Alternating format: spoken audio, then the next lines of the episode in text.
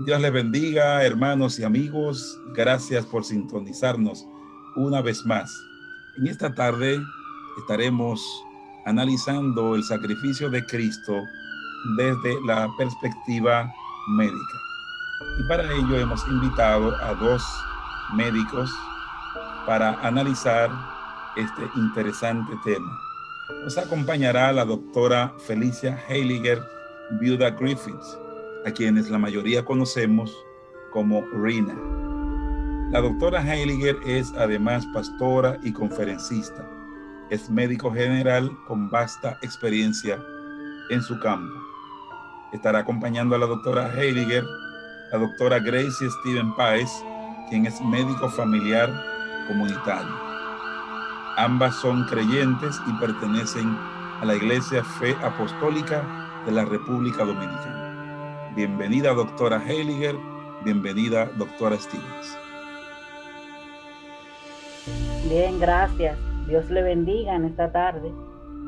Muy privilegiada de compartir con ustedes este importante tema, esperando que sea de edificación para cada vida en esta tarde que nos pueda escuchar. Amén. De igual forma, agradecida del Señor que podamos tomar este tiempo para reflexionar acerca del gran sufrimiento de nuestro Señor Jesucristo, para que podamos tomar conciencia de cuán profundo fue y el significado y cuánto costó nuestra redención. Así que le invitamos a que siga en sintonía con nosotros. Dios le bendiga. Amén. Gracias, doctora Heiliger.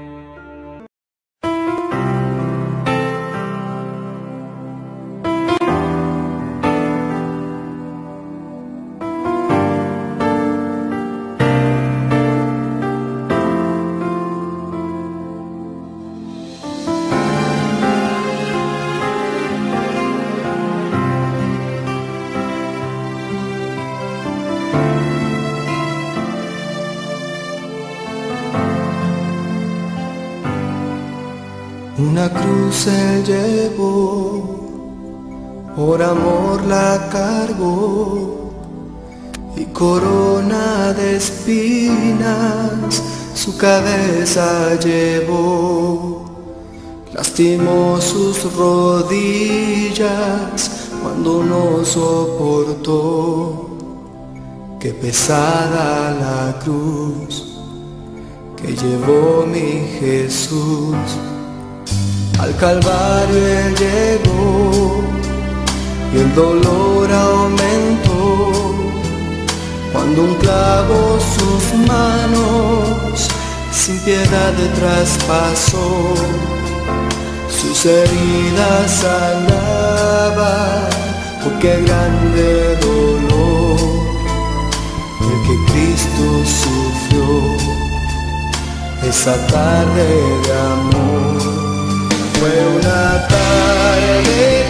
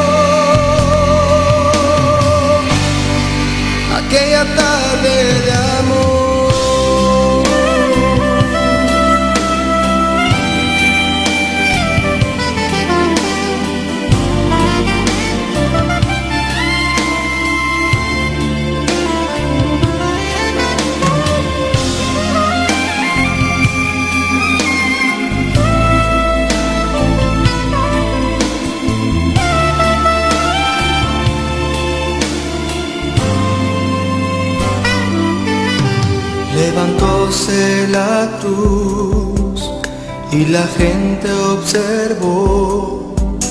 Moribundo el Mesías, solitario quedó. Sus amigos se fueron, le dejaron allí en la cruz a sufrir, en la cruz a morir. Él miró con amor a las gentes que allá le gritaban que baje si Él es Dios en verdad. Mas Él siempre pensaba, les daré salvación, por nosotros sufrió esa tarde de amor. Fue una tarde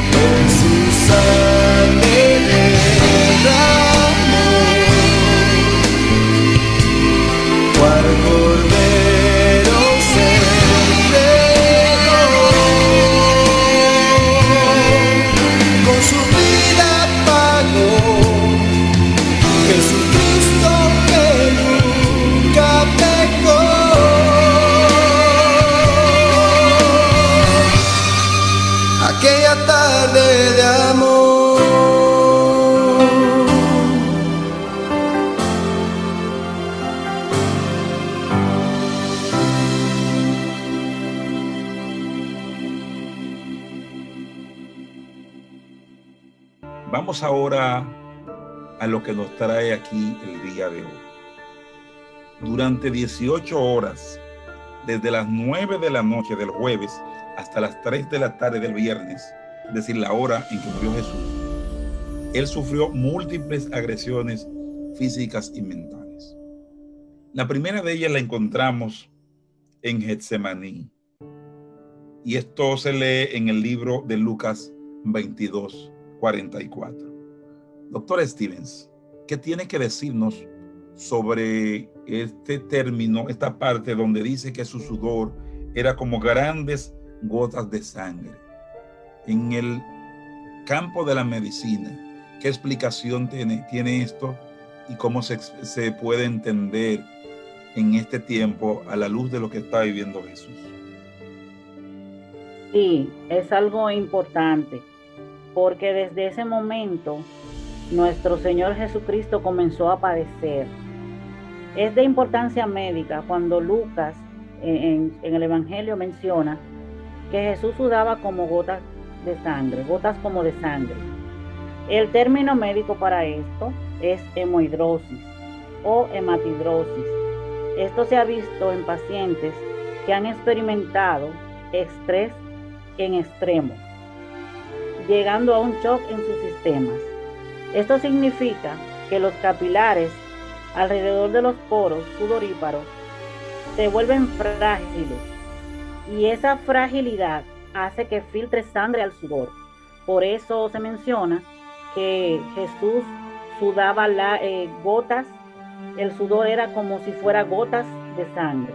A esto se refiere eh, en este término. Sí, la doctora Heiliger, un aporte en ese sentido.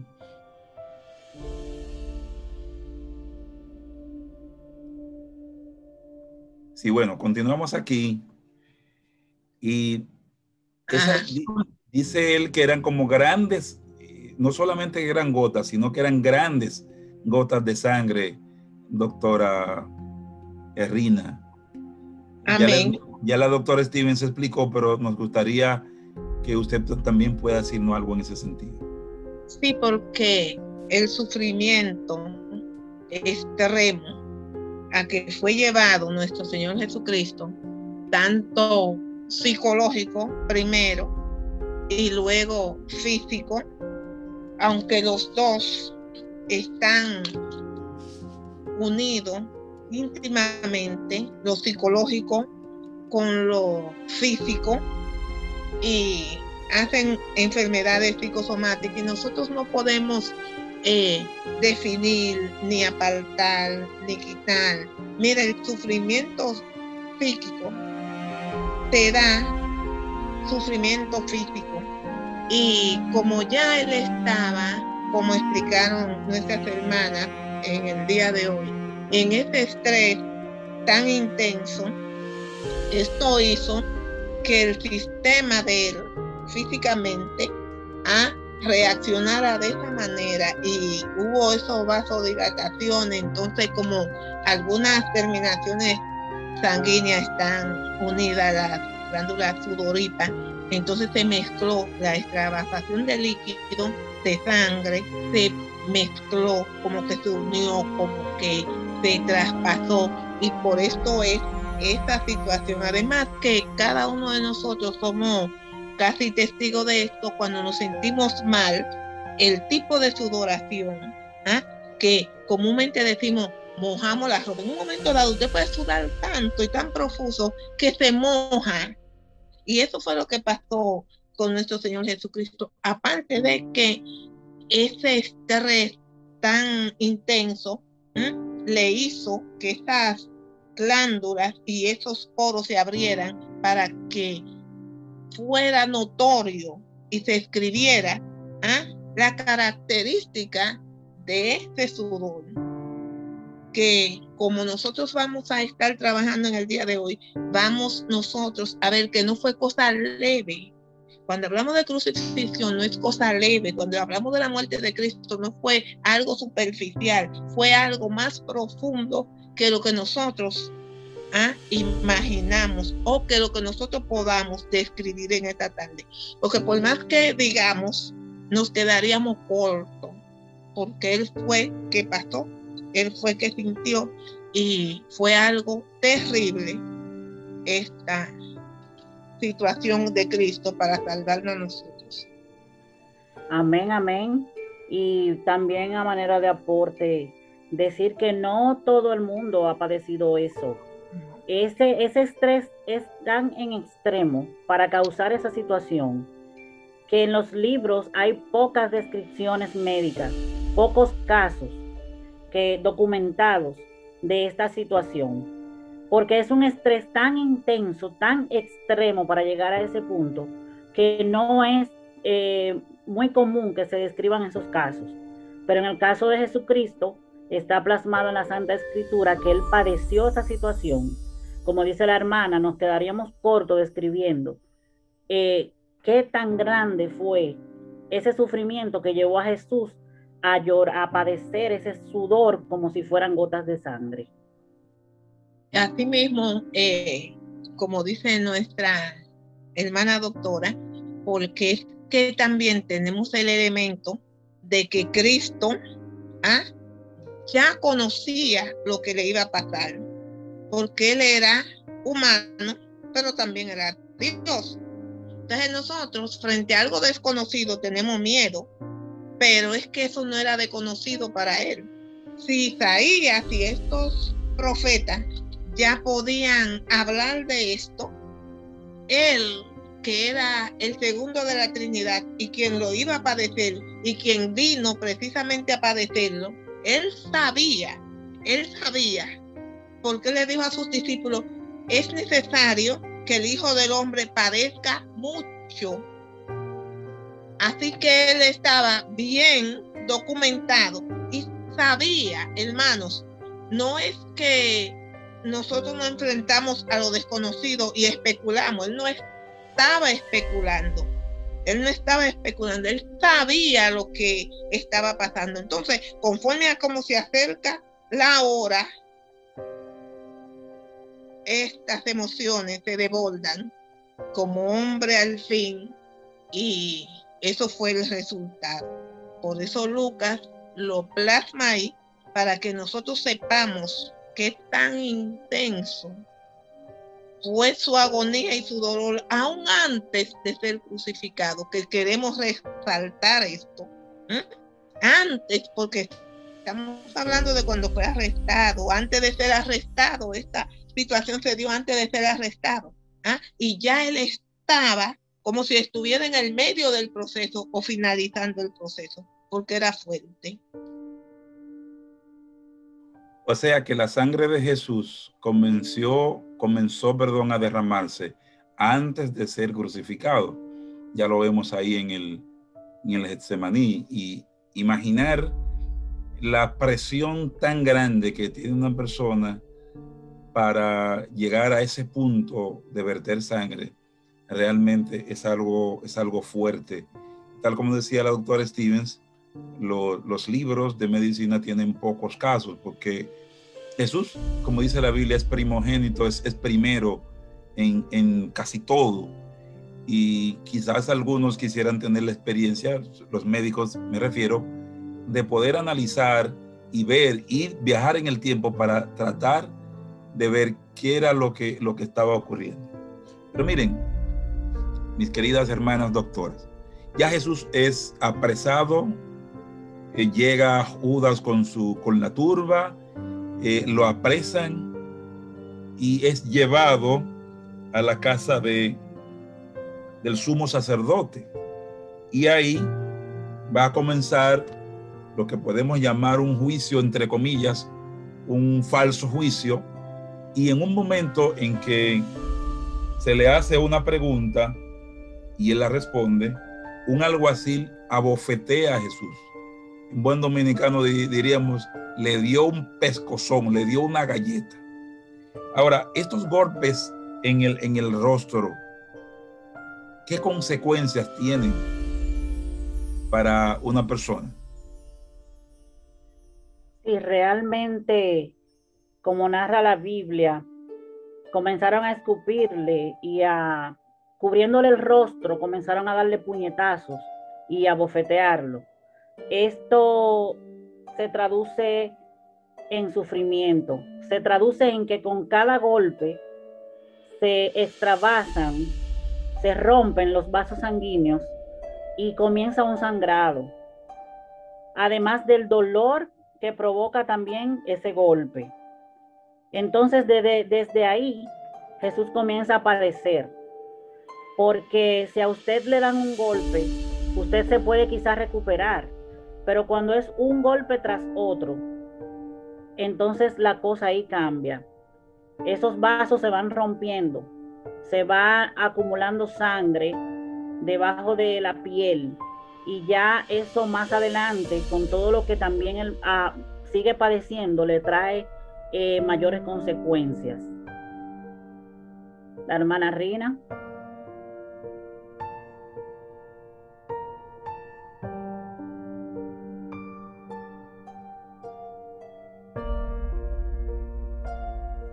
Sí, vamos a, continuar lo que la hermana Rina, la doctora se reintegra. Adelante.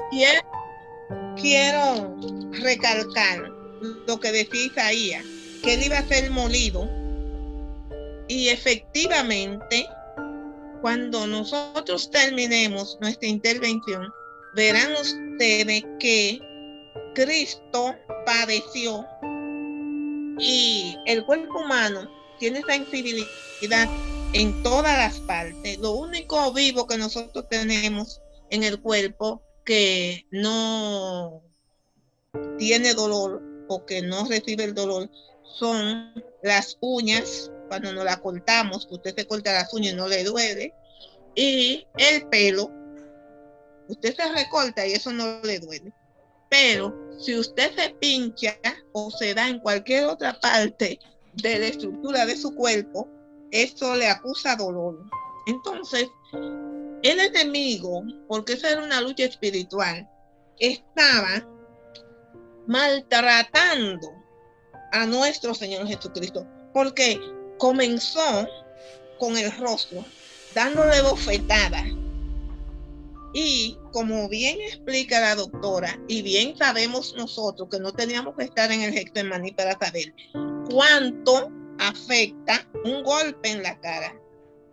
A veces no son ni tan, tan duro ese golpe y ya vemos el hematoma, ya vemos un ojo morado, como decimos, ¿ah? se cierra y no solamente le dieron una bofetada, la Biblia dice que le daban de bofetadas, quiere decir que fueron varias, repetitivas, en la cara y luego de esas bofetadas se le añadían los puñetazos y como bien decía la doctora, golpe sobre golpe te van eh, dañando la piel, se va extravasando líquido, se va edematizando y se va desfigurando.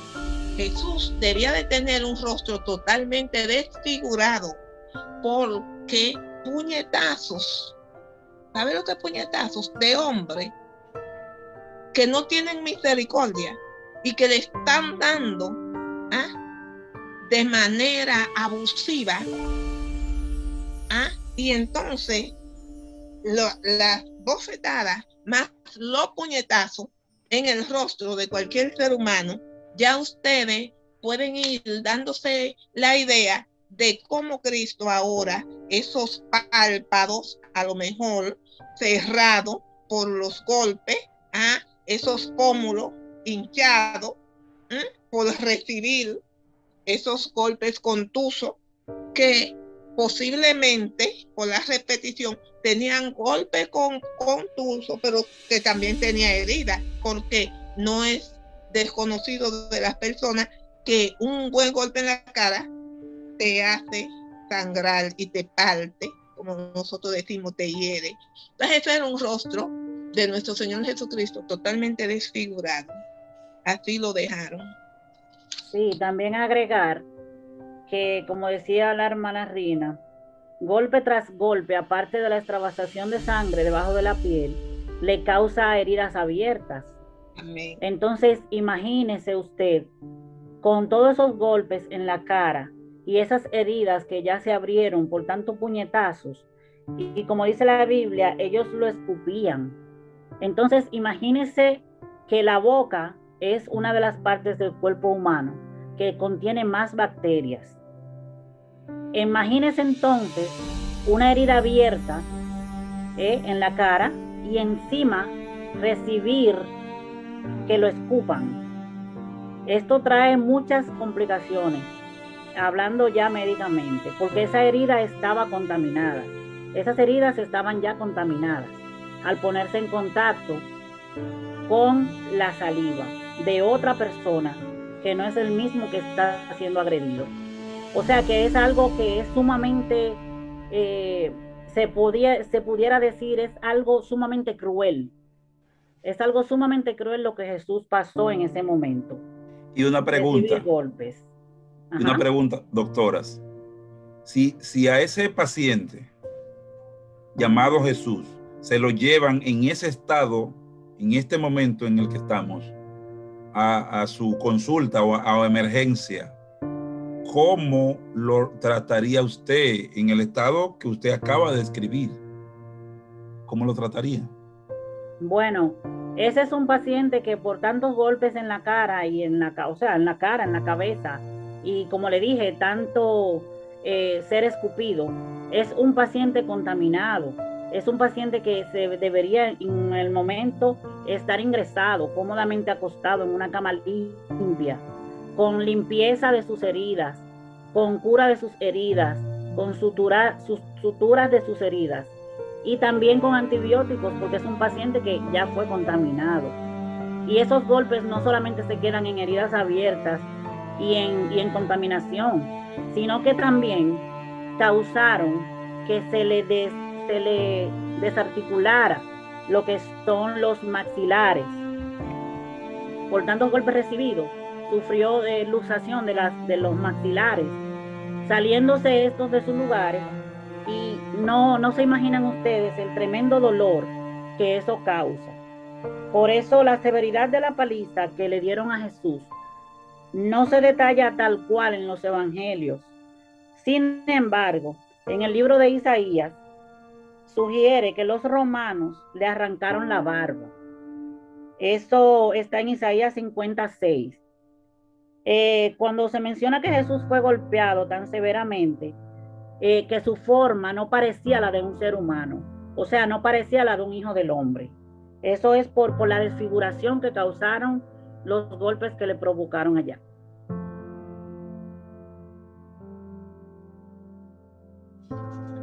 además de esto, eh, sabe que la cara es una parte que está muy irrigada y el sangrado que produce una herida en la cabeza o en la cara, ustedes ven que a veces es masivo y cuando limpiamos la herida no es tan profusa, pero sangra mucho. Todo el mundo tiene constancia de esto. Y estas heridas, muchas a la vez, como decía mi hermana, el tabique nasal también ¿ah? le rompieron y le fracturaron porque ustedes saben que ellos le estaban dando precisamente para esto, para destruirle. Quiere decir que no iban a tener piedad ni cuidando la parte anatómica, sino que precisamente donde ellos pensaban que podía afectarle más era donde le iban a atacar. De manera que imagínese usted a Jesús con la nariz rota, con esos párpados, esos ojos apenas abiertos, estas heridas abiertas. Y este es un paciente que necesitaría de nosotros una ayuda rápida ¿ah?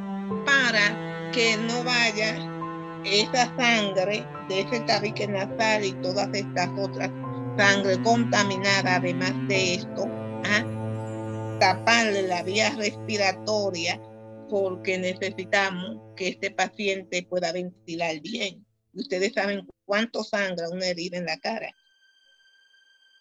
Sí, además de las heridas, también recordar que se describe en los evangelios que junto a esas heridas ellos le colocaron una corona de espinas. Imagínense usted, después de todos esos, golpes recibidos en la cara, teniendo ya heridas abiertas y contaminadas, que también le pongan una corona de espinas. Esas espinas podían medir de una a dos pulgadas de largo. Los evangelios afirman que los soldados romanos continuaron golpeando a Jesús en la cabeza. Esos golpes recibidos en la cabeza luego de tener la corona de espina puesta, harían que las espinas se clavaran en el cuero cabelludo. Y como dijo la hermana, eh, es una de las zonas más irrigadas del cuerpo, o sea, que más sangra. Esto provocó un sangrado severo en Jesús. O sea que estamos hablando de que fue un, un ser humano tan agredido que tuvo una importante pérdida de sangre comenzando Estamos hablando solamente de su rostro.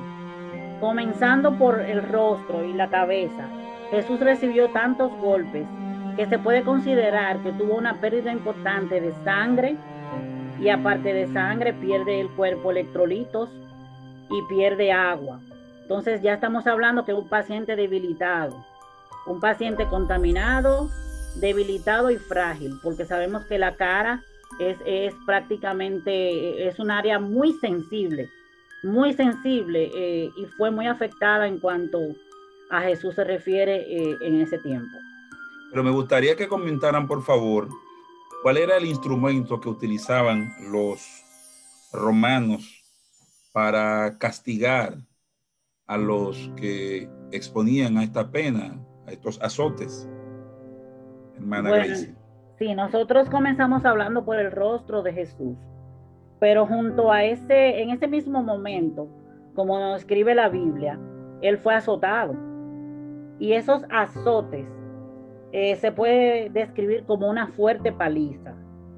Una fuerte paliza porque él fue atado a un poste, dejando su espalda completamente expuesta. Los romanos en ese tiempo usaban un látigo llamado flagrum, o flagelum. Esto consistía en que tenía pequeños trozos de hueso y de metal unidos a una serie de hebras de cuero. Imagínese usted ese instrumento, hueso y metal, en su espalda. Durante esa golpiza se le arrancó la piel de la espalda con cada latigazo, dejando al descubierto y en carne viva la espalda de Jesús, brotando también abundante sangre. Esto produce, como le dije, una pérdida de sangre extrema por esa golpiza, lo que hace que debilite el cuerpo de Jesús hasta un punto que podemos creer que médicamente en ese momento él quedara inconsciente, porque es un dolor muy grande el que él recibió en ese momento, tanto por los golpes en la cara como también por la golpiza de los latigazos que recibió en su espalda. Podemos pensar que Jesús en ese momento se desplomó y quedó sentado sobre un charco de su propia sangre. Y esto es algo que nosotros lo decimos, pero si nos trasladamos y tratamos de ponernos en ese lugar en un momento, esto es algo, mi hermano, mis hermanas, que el cuerpo humano realmente no está para soportar esa, esa gran cantidad de dolor. No, porque fíjate que aún cuando le pusieron la corona de espinas, puesta de una manera violenta, no se quedaron ahí, sino que tomaron una caña y comenzaron a golpearle la cabeza para que esas espinas, como la hermana podía describir, se incrustara rompiendo la piel, el tejido y llegara hasta el hueso a esos huesos parietales, temporales, occipitales. Y estas heridas cortopunzantes que sufrió Jesús eh, en una zona tan irrigada y con unos nervios, unas terminaciones nerviosas tremendas, eh, fue un dolor terrible. Aparte de esto, como bien describe mi, mi hermana, estos látigos que usaban estos romanos eran especialmente preparado porque una de las muertes más violentas era la crucifixión, aún más violenta que cremar a las personas, que tirársela a la fiera. E, era una muerte terrible. Por eso fue que a Jesús le dieron la pena máxima, que es la crucifixión. De manera que esos lástigos y lastigazos que recibió nuestro Señor Jesucristo que si hubiese sido dado por los romanos, hubiéramos dicho que le dieron 39, porque costumbre de los romanos era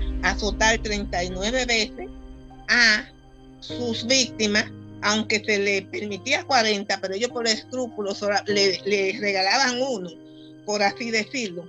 Pero es que cuando Jesús es azotado, ya no está en el juicio del sumo sacerdote, que son judíos. Ahora él lo pasaron a el departamento romano y los romanos no seguían ese protocolo de 39 latigazos. Eso estaba a discreción de ellos. Ellos podían dar tanto y dicen que le dio a Jesús hasta que estaban extenuados, ellos cansados de darle. Además, tenemos que ir mirando la turba y al ambiente que había allí. No es lo mismo tomar a una persona así solitaria sin la presión, que hasta Pilato sintió esa presión y actuó de esa manera, ¿eh? E, y esa turba enaldecida que está pidiendo que lo crucifiquen. Imagínense ustedes el ánimo de esos soldados que quieren a lo mejor brillar y satisfacer al pueblo. Le dieron y le dieron y le dieron, como dice nuestra hermana, que posiblemente en esos azote tuvo él en un momento que desmayarse, porque era demasiado golpe, demasiado presión, además que con esa cabeza tan ensangrentada que él ni siquiera ve y no necesitaba ver porque estaba atado a un pote para que su cabeza, eh, su espalda y aún los hombros recibían parte de su látigo. Así que fue una paliza severa las que le dieron a Jesús y con cada uno de esos lastigazos, ustedes saben lo que faltaba. Piel, músculo, sangre y es una cosa grotesca que pasaba allí en ese momento. Sí, yo quiero, yo quiero ahí mismo, porque solamente hemos visto las heridas los golpes que él tiene en la cabeza y en el cuerpo ya hemos visto eh, el, desgarro que produce el flagron.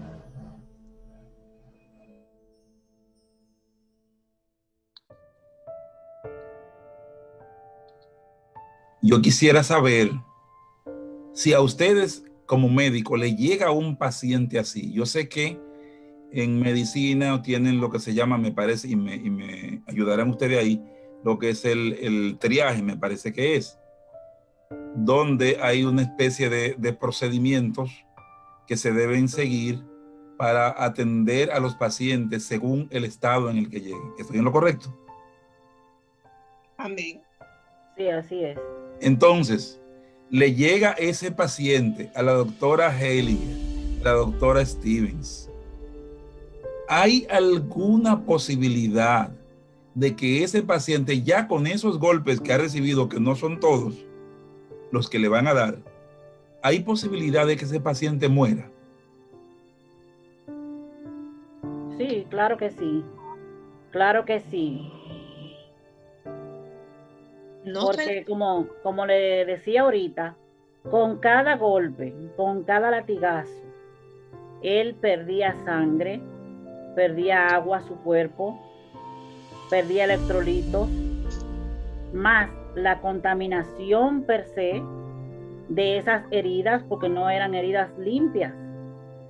Estamos hablando de que es un paciente que está en hipovolemia, porque cuando el cuerpo humano que tiene 5 litros de sangre pierde una importante cantidad, se produce lo que es un shock. O sea, tu organismo deja de recibir esa, ese oxígeno que es transportado por la misma sangre a los tejidos. Si no hay suficiente sangre, pues los órganos van fallando. Y en este caso, con esa golpiza que describe la Biblia, que Jesús padeció, ya eso solamente hasta donde hemos llegado, ya esas son causas que pudieran llevar a Jesús a la muerte, solamente hasta donde hemos llegado. Por lo que le digo de la pérdida importante de sangre, la irrigación vascular que fue muy afectada y los golpes ya internos, porque estamos hablando del músculo, de la piel, pero como le describí ahorita, eh, fue tan grande la golpiza que le luxaron, o sea, le descompusieron la, la, mandíbula, le rompieron o le descompusieron la nariz. Y esas son lesiones que no las vemos quizá a nivel externo, pero que internamente, y más en el caso de la nariz, se provocan sangrado importantes. Entonces es un cuerpo que está deshidratado, tiene hipovolemia, tiene falta de electrolitos y tiene heridas infectadas razones más que suficientes para que un paciente de esa naturaleza pueda hacer un choque hipovolémico y morir por la falta de, de, sangre, de líquido al cuerpo, de electrolitos, como también por cualquier infección que pueda adquirir derivada de las infecciones de las heridas. Y si nosotros vemos, añadido a todo lo que la doctora dice, nosotros podemos ver el tiempo que él estuvo en el patio del Senadrín cuando lo apresaron sin tomar líquido. ¿ah? La última comida que comió fue con la cena con sus discípulos y él está siendo llevado de un sitio a otro, trasladado, ¿eh? caminando y para eh, llevarlo a los diferentes juicios y de donde lo apresaron a esto, un hombre que no ha ingerido agua y está perdiendo líquido, eh, que no ha consumido alimento, que no ha dormido porque lo apresaron de noche, ¿ah? todas estas cosas, la fatiga que tenía, más el estrés emocional que le acompañaba, es un paciente que llega en pésimas condiciones y que hay que trabajar rápido con él, hay que reponerlo, tratar de reponerle la bolemia, o sea, ponerle líquido, porque este paciente va a caer en un shock y puede morir. Y contando todos esos lastigazos, como dice la doctora, que le dieron, más todo eso golpe contuso y, también de herida que tenía, este paciente un pronóstico reservado y él pudo llegar, eh, la doctora me va a apoyar en eso, pudo llegar hasta la cruz porque precisamente en la cruz era que él debía de morir. Pero acuérdense que el enemigo no quería que él fuese crucificado y pagara así. Entonces, si él podía matarlo antes, pero él tenía que hacerse maldito primero para quitarnos a nosotros nuestra maldición. Bendito sea el nombre de Dios, porque el plan de Dios es perfecto. Así es, así es. A eso agregarle también algo que quizás no lo hemos mencionado, que solamente el hecho de una hipoglicemia en ese paciente puede matarlo. Estamos hablando de que, como se, usted dijo al principio, 18 horas. 18 horas desde el jueves a las 3 hasta el viernes. 18 horas sin ingerir alimentos, sin ingerir agua. Y no sabemos exactamente, pero la contextura física de Jesús era un individuo promedio. No sabemos, eh, no todos los eh, cuerpos eh, reaccionan o el metabolismo, no todos son, somos iguales. Y no sabemos cuántas horas puede aguantar cada cuerpo. Tenemos reserva de, grasa que al final eh, nos ayudan con lo que es la glucosa en un estado de ayuna para mantener y mantener los órganos, porque si hay algo que el cerebro no tolera es la falta de azúcar. O sea, tiene que tener un nivel de glicemia tolerable.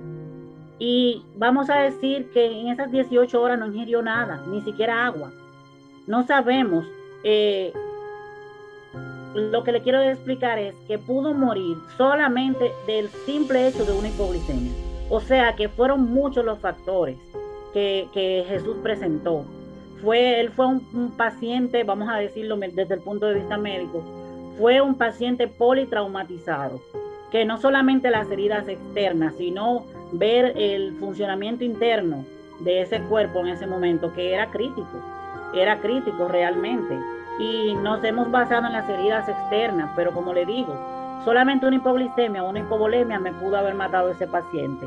Al igual que las lesiones que también fueron eh, recibidas a nivel nervioso, porque a nivel nervioso también él tuvo trauma porque con cada golpe que él recibió, con cada azote y después con las heridas que le provocaron en la cara con la caña y cuando estaba caminando eh, con la cruz al hombro, esto cada vez que él caía le producía golpes internos y lesiones también a nivel de los nervios, a tal punto que se podía decir médicamente que él sufrió algunas lesiones en el plexo braquial que es el, vamos a decir, las ramas nerviosas que nos controlan las extremidades.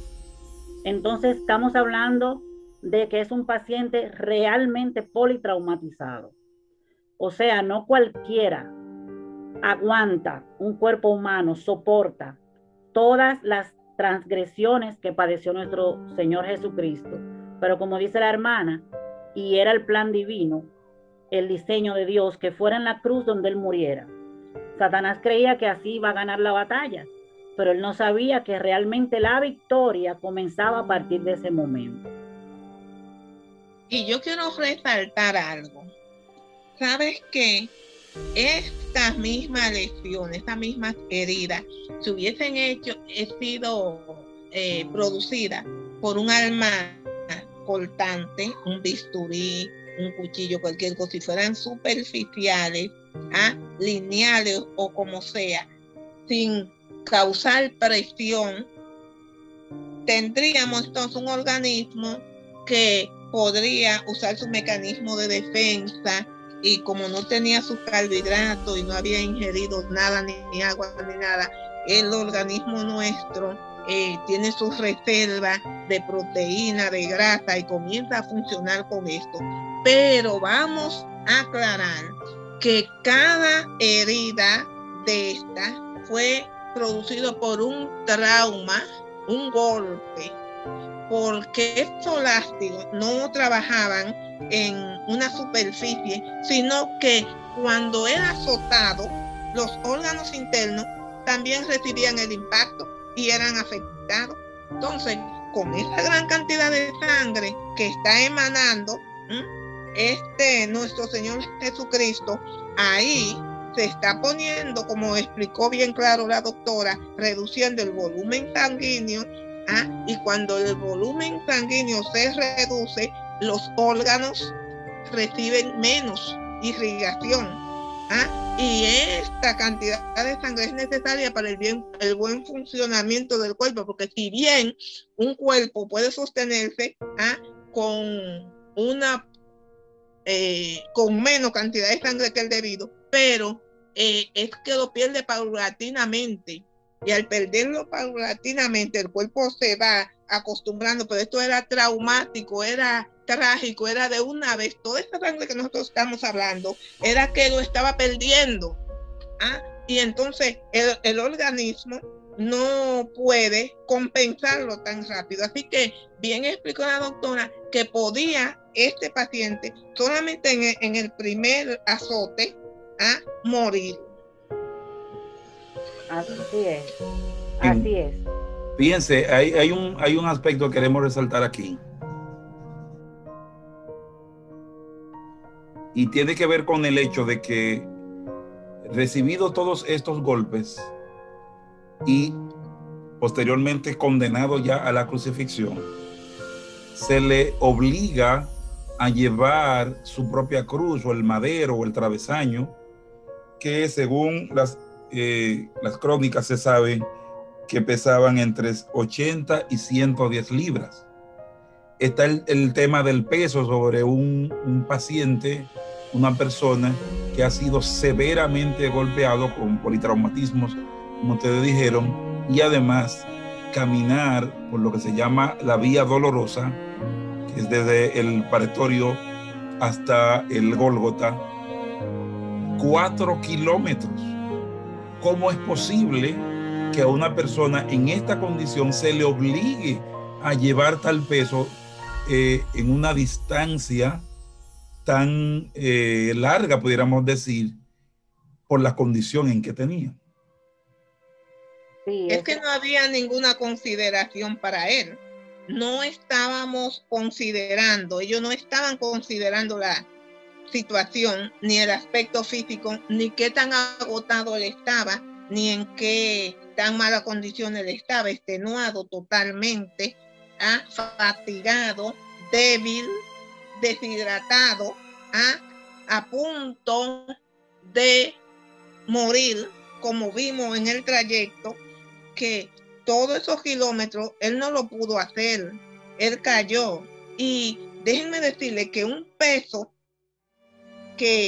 tan grande para una espalda lacerada totalmente, totalmente lacerada, y él tenía que cargar sobre sus hombros ese madero tan pesado y ya los hombros de él, antes de ponerle esa carga, habían sido afectados por los azotes.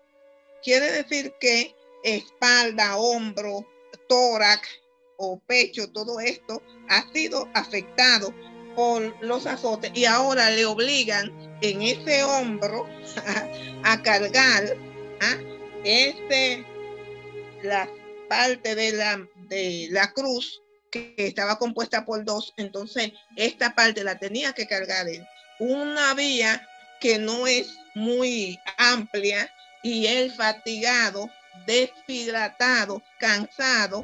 ¿ah? Y uno de, los factores también que estaba en su contra era que él casi no podía ver por todos los golpes que tenía en la cara, la sangre. Él no tenía para limpiarse los ojos, por ejemplo, y, y todas estas cosas. Así tal como él estaba, le pusieron esa cruz y él seña de que, como tú dices, ¿cómo es posible? Se cayó. Y cuando él se caía, le azotaban para que él se levantara. Y sacaba fuerza de donde no tenía. Se levantaba hasta que ellos vieron que ya él no podía más. y no le buscaron a Simón de Sirene por compasión, sino porque ya él no podía levantarse. Cada vez que caía con esa cruz, se lastimaba esos hombros que ya tenían esas heridas profundas, esas laceraciones, ¿ah? las rodillas ahora ya estaba siendo afectada, ¿ah? las palmas de la mano y tórax y todo. Entonces, esto es algo terrible. Eh, si nos ponemos a visualizar y a ver esto, tenemos que decir qué negra noche para nuestro Señor Jesucristo. Así es, así es. Por eso dicen Isaías que él fue molido. A, a, esa palabra molido. O sea, que no queda una parte de su cuerpo que no haya sido afectada. Como dijo la hermana, ya él tenía el hombro lastimado. Tenía ese hombro lastimado, pero aún así cuando caía con la cruz, esos golpes violentos en la parte inferior del cuello, donde llevaba la cruz, esto causa lesiones, como yo le expliqué ahorita, de los nervios. Y esas lesiones causadas en esos nervios, eh, como le dije, el plexo braquial fue afectado eso genera miosis. Miosis es cuando se dilatan la pupila porque ya hay un daño a nivel neurológico. Eso también eh, le provoca enostalmia, o sea, los ojos como brotados. Tosis palpebral, que es un término en medicina que se refiere a la caída del párpado sobre el ojo. O sea, ya él no podía tener un ojo abierto. Estaba tan edematizado y a la vez con tantas lesiones que ya no podía tener ese ojo abierto. Hay evidencias de que su cara realmente sufrió traumatismo maxilofacial. Eso le provoca lo que es desviación del septo de la nariz. Eh, también se refiere a que hay un desplazamiento de lo que es la mandíbula, probablemente debido a las lesiones que le, estoy mencionando. Eh, en sudario de Turín, el sudario de Turín es eh, un paño sagrado donde se envolvió el cuerpo ya crucificado de Jesús. Eh, analizando ese sudario, eh, se puede observar una ligera rotación de la cabeza a la derecha. Esa postura la han analizado y dicen que puede deberse a la caída, las caídas constantes de Jesucristo con la cruz. Eso le provoca parálisis de los músculos del cuello y por eso le provoca una postura semejante a una persona que padece lo que llamamos torticulitis, cuando usted tiene el cuello eh, que no puede enderezar. Esto por las lesiones nerviosas que sufrió. O sea, que aparte de todas esas lesiones ya anteriores, ponerle esa cruz que pesa, como dice, eh, de 80 a 110 libras más encima, colocarle eso en el hombro para que camine ya aproximadamente cuatro kilómetros en esas condiciones, ya con las heridas que existían, ¿eh? con esas heridas existentes a nivel externo, como lo hemos descrito, y esa pérdida de sangre, cada vez que él caía al suelo, esas heridas se, se intensificaban, se agravaban, ya estaban contaminadas y estaba totalmente perdiendo sangre, con lesiones internas y externas, porque en eso hay que mencionar también que cada vez que él caía al suelo, el golpe, el impacto que recibía, hacía que esas heridas se llenaran de tierra, lógicamente. Y además, ya el daño también era provocado a nivel interno. O sea, ya había liberación de sangre, no nada más hacia afuera, sino ya había hemorragias internas. Ya él había recibido tantas confusiones cada vez que caía con la cruz por el peso que le provocaba, que ya esas hemorragias eran a nivel interno. Entonces ahí la cosa se va agravando. ¿eh? Ya la cosa ahí se va agravando. Ya la pérdida de sangre se va masificando. Y es un paciente que realmente es un estado crítico, se puede decir. Muy crítico. Con poca esperanza de vida. Con poca esperanza de vida, porque si como si fuera poco que la mano humana le diera tanto, recuerden que este madero al caer y él caer también sobre el madero, ah, iba a rebotar, se iba a mover e iban a lastimar esta mandíbula que ya estaba desplazada, este hombro que ya estaba dislocado y es terrible. Usted caerse solo, sin nada, lo afecta y le hace sus laceraciones y hasta fractura. Hay personas que sin cargar nada se caen y se fracturan. Ahora él con este madero tan pesado que cae sobre él o él cae sobre el madero que de toda manera que fuese la situación, que el madero cayera sobre él o él sobre el madero, no hacía más que agarrar todas esas lesiones vivas que tenía. Además que todas esas terminaciones nerviosas, todos esos nervios, estaban ya tocados y afectados. Y el dolor ¿ah? que produce esas terminaciones nerviosas, más todos esos vasos importantes que se laceraban en el cuello. Nosotros tenemos vasos de calibre importante y Jesús estaba cargando esta cruz. Y acuérdense que ya eh, los flagelos habían quitado toda la piel y muchísimo músculo. Quiere decir que esto es un milagro, vuelvo y repito, que él llegara vivo al Golgota. Bendito sea el nombre de Dios. Sí, ya hemos visto a, a Jesús recibir todos esos golpes. Y ahora como un huracán que va subiendo de categoría, finalmente llega a la cruz. La crucifixión como tal era un método exclusivamente de los romanos, pues la pena capital judía era la lapidación a pedradas.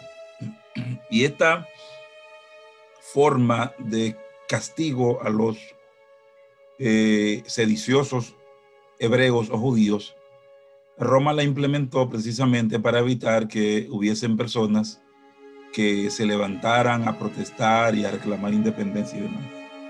Ahora, no vemos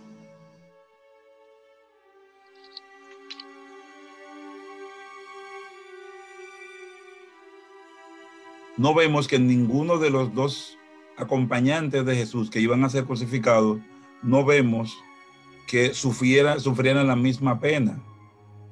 Jesús fue clavado con clavos, bueno, de un gran espesor y tamaño, tanto en las piernas como en las dos manos.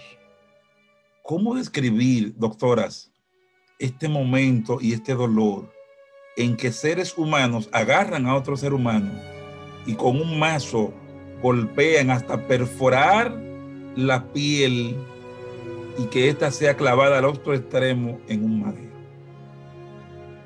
Bueno, como describiste, no pudiste haberlo dicho con unas mejores palabras. Esto era como un huracán subiendo de categoría, porque imagínese que luego de llegar a este punto, mire hasta dónde vamos y todo lo que él ha padecido y aún no ha sido eh, erigida la cruz. Eh, esto que viene a continuación es algo que realmente, miren hermanos, deberíamos, deberíamos meditarlo, porque no es algo pequeño, no es algo pequeño. Imagínense después de sufrir todas estas lesiones, llegar al sitio y en, en vez de recibir un reposo o algo, algún consuelo, algún descanso, lo acuesten sobre la misma cruz y allí le sean clavadas sus manos y sus pies. Cuando esa cruz se erigió en posición vertical, o sea, cuando la pusieron ya eh, de pie, hubo una tremenda tensión en esas muñecas, eh, o sea, en los brazos de Jesús. Recuerden que sus manos fueron clavadas en lo que médicamente conocemos como el espacio de stop eso es aquí en la muñeca para que me entiendan. Eso provocó una lesión de también de las terminaciones aquí, de los nervios. En específico ahí, en ese caso del nervio ulnar. Eso tiene que ver con la flexión y la articulación de los pulgares. Imagínese usted ser atravesado con un clavo que según se describe, estos eh, eran de una longitud de más o menos 25 centímetros. O sea que le atravesó de un lado al otro, tanto las muñecas como en los tobillos. Esto le provoca una fuerte tracción, o sea, la fuerza, una tensión muy grande encima de ese cuerpo, haciendo que los brazos eh, se dislocaran, o sea, las articulaciones del hombro y del codo salieran de su lugar por la excesiva atracción en esos miembros superiores. O sea, que estamos hablando que cuando le fueron puestos los clavos y esa cruz fue erigida, Jesús con esa atracción tan grande que recibió, imagínese todo un cuerpo prácticamente apoyado en ambos brazos abiertos y que estos brazos estén sujetos a un madero con clavos. Lo que me quiere decir que médicamente se le salió, para que me entiendan, en un lenguaje coloquial, las articulaciones se separaron, tanto la del hombro como las del codo. No estoy hablando de fractura, de rotura, sino que se salieron del lugar donde van, porque la fuerza de la tensión que estaban padeciendo en ese momento era muy extensa. Y no hay algo más doloroso que ese proceso. Incluso para entrar esa articulación, para volver a colocar donde va, se hace bajo anestesia general, porque es un dolor tan grande que el cuerpo humano no podría eh, resistir. Podríamos causarle a ese paciente un dolor tan inmenso, una liberación tan inmensa de dolor, que podríamos llevarlo a un paro cardíaco, a un infarto, para que me entiendan del dolor. Por eso se hace bajo anestesia. Pero imagínense que estamos hablando de que duró seis horas en esa condición. O sea que es algo realmente cruel. Y no solamente a nivel de las manos, sino también como describe la Biblia a nivel de los pies. Igual le pasó con los tobillos. Se desarticularon, se salieron de su lugar. Y a igual que en las manos también fue traspasado hasta de un lugar al otro con clavos de más o menos 25 centímetros. Eso es algo cruel. Eso es algo inimaginable. Nosotros lo leemos y no nos, si no nos trasladamos allá, no podemos como imaginar qué tan grande Qué tan grande fue el sufrimiento de nuestro Señor Jesucristo. Por eso decía yo que al terminar esto, no íbamos nosotros ni siquiera a explicar la mitad de todo lo que en realidad sufrió nuestro Señor Jesucristo, porque todas estas eh, explicaciones que ha dado nuestra doctora hermana, eh, este paciente debía de sufrir un colapso y un infarto por el dolor producido. Porque acuérdense que a las personas que iban a crucificar le daban una especie de anestésico ¿ah? que mezclaban vinagre o hiel con mirra y esto eh, como que le amortiguaba el dolor, pero Jesús no lo quiso. Entonces él sufrió en carne propia toda estas alusaciones que la doctora explicó. Y déjenme decirle que una vez no podemos jamás olvidar que todos estos eventos se van eh, encadenando y poniéndose uno sobre de otro. No es un paciente, un ser humano que no ha sido azotado al que se le va a extender la mano y se va a poner en esa posición incómoda que nosotros mismos ah, no podemos mantener tanto tiempo sin producirnos dolor y calambre. Más, eh, como ya hemos dicho, que no lo vamos a volver a repetir, la deshidratación, la falta de oxígeno que ya están en esos órganos vitales y el mal estado general que tiene nuestro Señor Jesucristo ahora en esa posición que no era cómoda, más, más que ese clavo iba haciendo eh, una especie de trabajo, de tortura. Y el dolor del mazo no solamente iba cortando el clavo, sino que cada martillazo o con cada mazo era un dolor contuso que él tenía. Además de esto, rompiendo nervios, rompiendo huesos, que causa un dolor terrible que nosotros nos decimos cómo aguantó tanto nuestro Señor Jesucristo. Aún así, aún así, cada mano de él tenía un clavo. La posición era incómoda, pero había un clavo para cada mano, no así para los pies. Entonces, para que esos pies pudieran colocarse uno sobre el otro, para poder ser agarrado por un mismo clavo, la rotación en la cadera, ¿ah? de la rodilla, del tobillo, ¿ah? moviéndolo, que no lo fracturaron porque estaba profetizado que no le iban a romper un hueso, aunque sí se lo separaron los ligamentos, se estiraron, se estiraron esos ligamentos para que se desarticularan. Pero ahora, esa rotación ¿ah? para poner un pie sobre otro, para usar un solo clavo, eh, imagínense el dolor.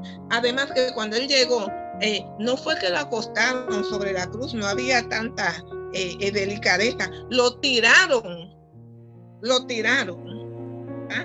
Y cada, al extender el brazo, cuando usted tiene una herida, hermano, usted no se mueve, eh, inmoviliza. El mecanismo de defensa es inmovilizar esa área. ¿Para qué? Para que no te produzca dolor. Sin embargo, ellos lo hicieron y clavaron a Jesús en una posición ¿ah? que su espalda, la corona que tenía en la cabeza de espina, más todos los demás golpes, ¿ah? y esa posición, ya como explicábamos nosotros, que él estaba eh, con una bolemia baja, tenía una respiración por todos los golpes que tenía, no podía expandir el pecho eh, como nosotros hacemos al respirar, sino que tenía una respiración superficial, cogiendo poco aire porque la respiración no se completaba en su plenitud, mecanismo de defensa para que no le duela. Ahora, esta posición que cogían al clavar a, cualquier penitente en estas condiciones, el penitente que estaba en buenas condiciones, en buenas condiciones, lo que hacía era para poder conseguir aire, porque el resultado final de esto era un paro cardiorrespiratorio, que el paciente no podía respirar por la postura de la crucifixión. Entonces ellos, como mecanismo de defensa, ¿ah? eh, se balanceaban sobre, sobre los pies que están clavados para despegarse un poco de la cruz y poder tomar un poco de aire para esos pulmones. Pero Jesús está tan agotado, Jesús está tan flagelado, Jesús está tan débil, Jesús está en unas condiciones casi muerto que solamente dura ese sufrimiento aproximadamente seis horas, mientras que en otros eh, personas que habían sido crucificadas y que eran crucificados podían durar hasta tres días en esa agonía. Pero Jesús no pudo, porque ¿cómo coge aire para poder seguir viviendo? Entonces el aire es indispensable para la vida del ser humano. Por eso que ustedes ven que era el pronunciar eh, en la cruz, él no habló mucho. Y cuando habló, son palabras cortas porque él no poseía ni tenía tanto oxígeno ¿ah? para poder hablar, ni respirar, ni mandar oxígeno al cerebro y a los demás órganos que ya estaban colapsando por la fisiopatología que la doctora explicó. Y así vemos que Jesús muere antes de que los soldados fueran a verificar y antes que los dos ladrones, Jesús murió primero porque era demasiado todo esto para un ser humano, porque era 100% hombre, no podemos olvidar eso. Así es, así es. Y también ya viéndolo en ese, en este punto, eh, imagínese las heridas de todo el cuerpo que ya mencionamos. La corona de espina todavía clavándole en el cráneo y esas coronas de espinas se describen, se ha analizado que tenían como en las puntas una especie de rojiza que tenía unas sustancias que provocaban urticaria, o sea, provocaban, eh, para que me entiendan, reacción alérgica, la liberación de, de, las puntas de esas espinas. Esto le provocaba una especie de, de alergia, aparte del sangrado.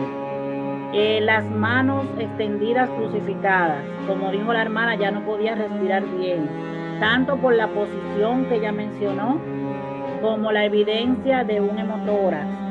Hemotórax, como le describió ahorita, se refiere a sangre libre dentro del tórax, o sea que el espacio normal del pulmón para expandirse y obtener la buena respiración estaba ocupado ya por sangre. Por esa razón no podía tampoco expandirse, no podía alcanzar una respiración completa. Siendo así, ya se le dificultaba enormemente la exhalación.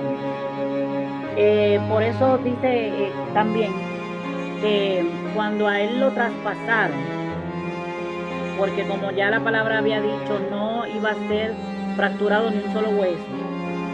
Cuando fueron a ver, eh, los ladrones le, golpearon, le, le, fracturaron para que el proceso se adelantara de la muerte. Pero ya en Jesús él estaba fallecido, ya le había expirado. Aún así le traspasaron el, tórax. Y en ese traspaso, esa herida que se provocó, lo que salió fue sangre y agua, como describe la palabra. O sea que me dice a mí que médicamente analizándolo, este paciente tuvo un hemotórax, o sea, tuvo sangre libre dentro de la cavidad del tórax que le dificultaba la respiración. O sea que la palabra se cumple 100%. Como dice la hermana en la cruz, él no habló mucho por eso, porque no podía respirar. Pero aún así, del poco aliento que tenía, él le dijo al ladrón que estaba al lado, que de cierto le decía que hoy mismo estarás conmigo en el paraíso. O sea que de ese poco de aire que le quedaba, todavía él tenía misericordia.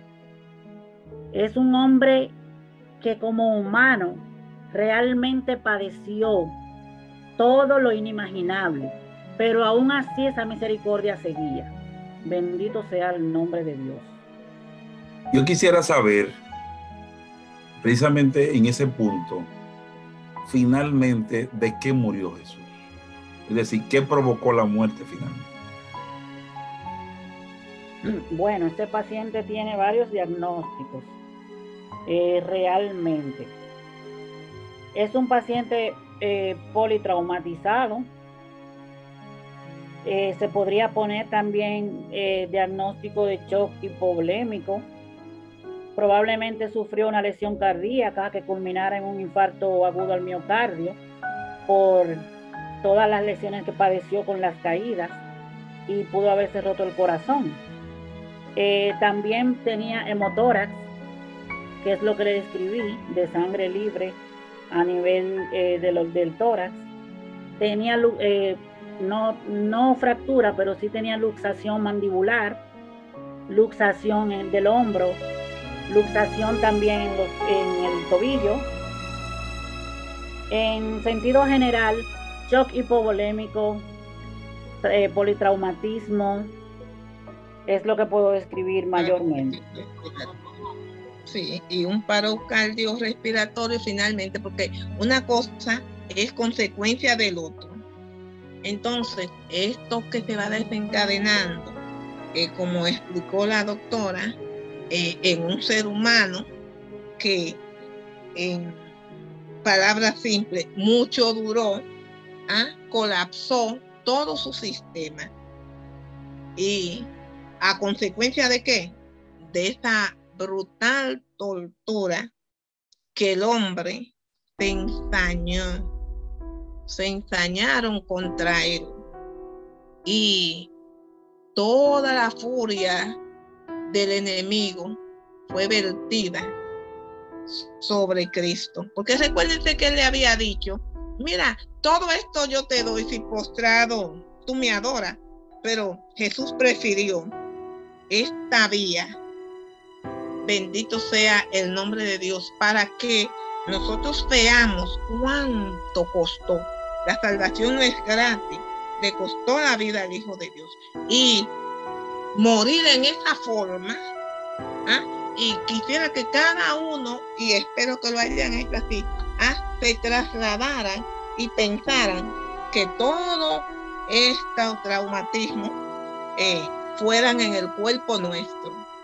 Desde la primera bofetada hasta la lanza, que fue lo único que no le produjo dolor, una herida profusa, profunda, cortante, que no le produjo dolor porque ya él estaba muerto. Cuando metieron esa lanza, dice que ya había entregado su espíritu de manera que esta herida cortopunzante sí que no le dolió, pero como explica la doctora, eh, le perforó y llegó, él tenía su motor ahí y esa sangre, esa lanza rompió esa membrana que tenía retenida esa sangre, bendito sea el nombre de Dios, y toda esta se derramó por la misma herida por donde había entrado la lanza, cumpliéndose así la palabra, porque Cristo, antes de morir, vio que todo estaba y dijo, consumado es. esa sangre tenía que derramarse para la salvación de nosotros.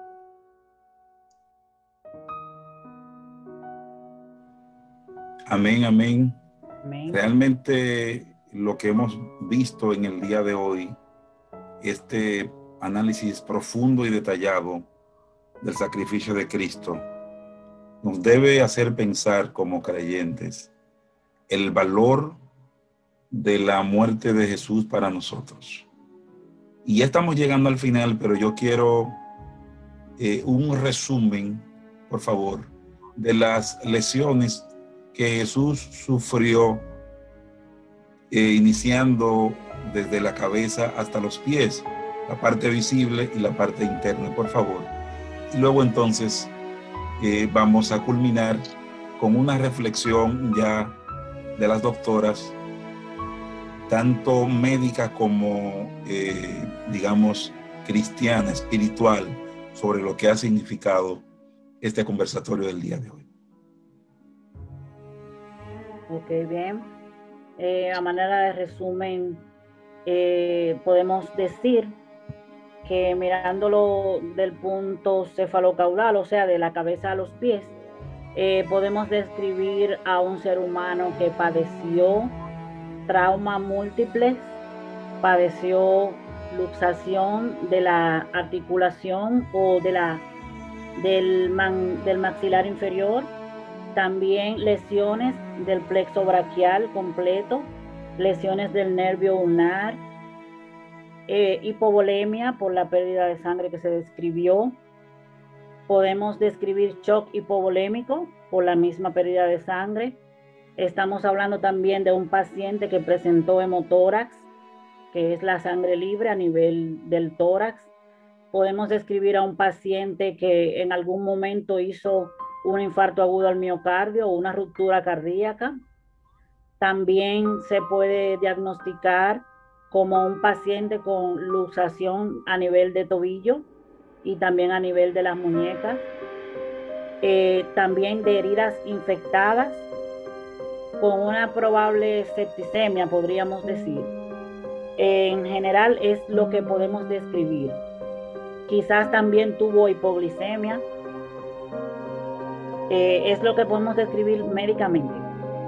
En cuanto al otro sentido, que es el que realmente nos interesa que quede, es eh, que Jesús padeció el castigo más cruel y más abominable que cualquier ser humano pudiera soportar. Este suplicio de la crucifixión le provocó una muerte lenta, y con el máximo umbral de dolor y de sufrimiento. El máximo umbral. Estamos hablando del dolor más grande que un ser humano pudiera soportar. Él lo padeció en esas horas, en esa cruz, en esa travesía. Y lo que queremos que realmente quede, y este análisis se ha hecho, para llegar a la conciencia y al corazón de cada ser humano, que nos podamos poner en el lugar de Jesús y entender lo que Él pasó por cada uno de nosotros. Tan simple que ahora se le dice a cualquiera, acepta Jesús. Él sufrió por ti, Él pagó tus pecados. Y la persona no entienden, no se, no se trasladan a entender lo que nosotros le queremos brindar y lo que Jesús realmente le quiere decir con esta muerte de cruz. Estamos hablando de que Él padeció, Él fue molido, como dice la Biblia, por nuestras rebeliones, por nuestros pecados. Y por medio de, esta, de ese sufrimiento que Él padeció, podemos llegar ahora al trono de la gracia y podemos llegar a obtener la vida eterna.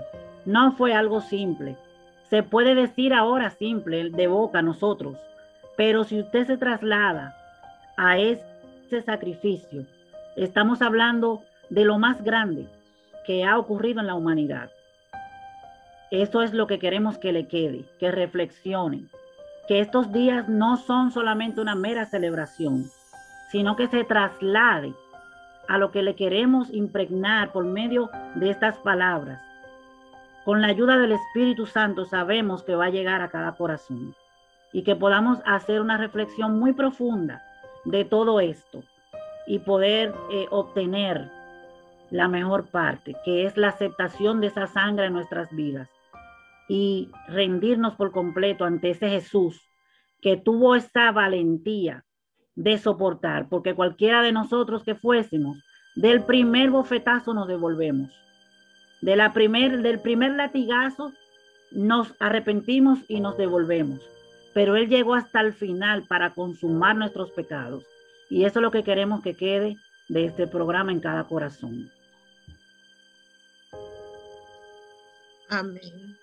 Y miren, eh, luego que la doctora termina con esta reflexión, yo haría esta pregunta. ¿Qué más tú quieres que Jesús haga por ti. ¿Qué más puede Él hacer por ti para que tú alcances la salvación y entiendas que tu vida está en peligro y Él dio la de Él para salvarte a ti? Porque mira, eh, por eso fue que Él en el Getsemaní sudó de esta manera. Por lo que te explicamos, y que él sabía que iba a padecer, cada vez que él pensaba que este látigo iba a ir varias veces sobre él y le iba a producir esa herida y que esa herida iba a desencadenar todo lo que nosotros te dijimos, ¿ah? y que todos esos nervios, terminaciones nerviosas que son tan dolorosas, iban a ser afectados y lacerados, ¿ah? y que esa humillación que tuvo él y esas vejaciones que le hicieron hasta de crucificarlo en medio de dos ladrones, como que él era un malhechor cuando él no era un malhechor. ¿ah? Y esta furia humana incitada por el enemigo, ¿eh? llevado al max, a su máxima expresión, cualquiera suda en esta magnitud. Y Juan lo describió como el Cordero de Dios que quita el pecado del mundo. Y este año no se sacrificó Cordero porque cayó una oscuridad sobre la tierra. Y este Cordero había que chequearlo, su última revisión a las 3 de la tarde, a las 3 de la tarde había una oscuridad total, de manera que no podían ver en qué condiciones estaba el cordero que estaba ya separado cuatro días antes para ser eh, crucificado, para ser trabajado, para ser muerto, como en la Pascua. Y este cordero nuestro, ahora Jesucristo lo vemos ahí sustituyendo a todos aquellos corderos que iban a morir ese día. Y Dios mandó a su hijo y tanto fue la agonía y el sufrimiento que tuvo que darle la espalda en un momento. Y Jesús entonces clama, Padre, ¿por qué tú me has abandonado? Pero la doctora no me deja mentir que cuando nosotros estamos en sala de emergencia y nos llevan a una madre lleva a un hijo, porque estoy hablando de madre que somos un poco más valientes en este sentido que los hombres, ¿ah? y cuando esos niños se queman, vienen con quemadura profusa y grave, y nosotros tenemos que asistirlo, muchas veces tenemos que sacar a la madre de la sala de emergencia porque no soporta ver cómo nosotros le estamos quitando a ese niño toda esta piel quemado ¿ah? y muchas hasta caen al suelo o casi caen al suelo y se desmayan y los hombres digo no ni siquiera tengo que decirle entonces este dolor y esto que la madre ve que le estamos haciendo a los niños ¿eh? o a una persona la hace a ella ponerse mala en palabra llana. Ahora Dios que ve todo lo que están haciendo a su hijo, en un momento dado le da la espalda. Entonces Cristo clama, Dios mío, Dios mío, ¿por qué me ha desamparado? Lo desamparó porque estaba cargando el pecado de la humanidad y porque fue muy cruel, muy cruel. Todo esto que él padeció. O sea que Dios nos ayude, Dios nos ayude porque esto que pasó un día nos llamarán a cuenta y esperemos que estemos dispuestos a escapar de esa ira del Padre. Dios debe Amén. Gracias, gracias doctoras por este excelente análisis del sacrificio de Cristo. Finalizar diciendo a los hermanos, aquellos que hemos confesado a Jesús como Salvador, que nos esforcemos en valorar más el sacrificio de Cristo, pues fue un precio muy grande. Ya escuchó usted la descripción de todo lo que Él tuvo que padecer por usted y por mí. Y a los que no son creyentes, les invitamos a que confiesen a Jesús como Señor y Salvador de su vida. Todo eso Él lo hizo por ti y no merecíamos tal concesión de parte de Él. Él sufrió lo que tú debías sufrir. Él padeció lo que debías padecer. Lo hizo por amor.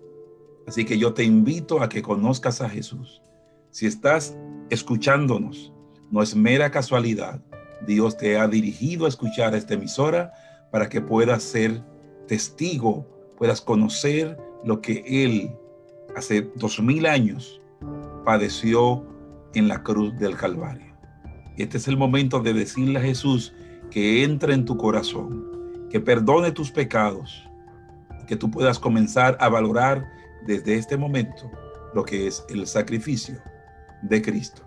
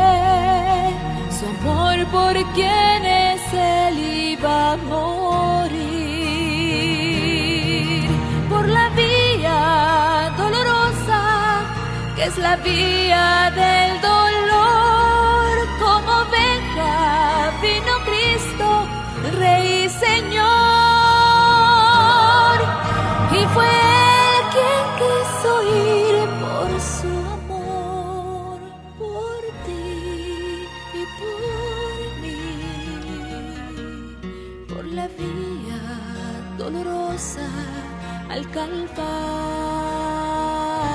y a morir.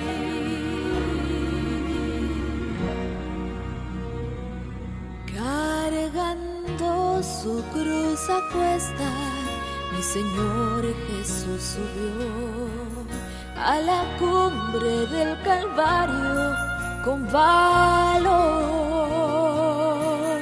Mas la gente se acercaba para ver al que llevaba aquella cruz. Por la vía dolorosa, que es la vía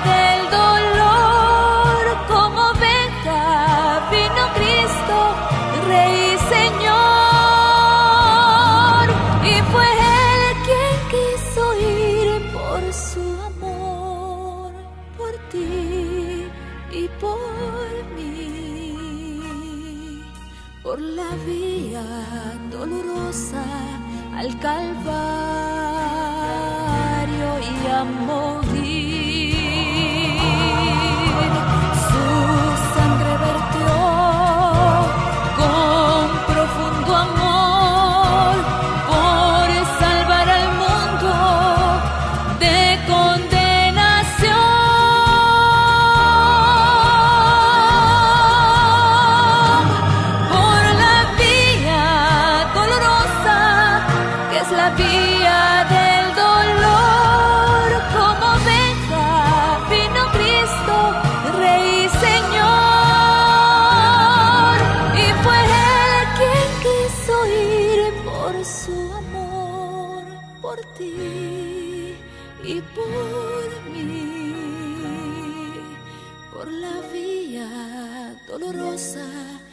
Calvario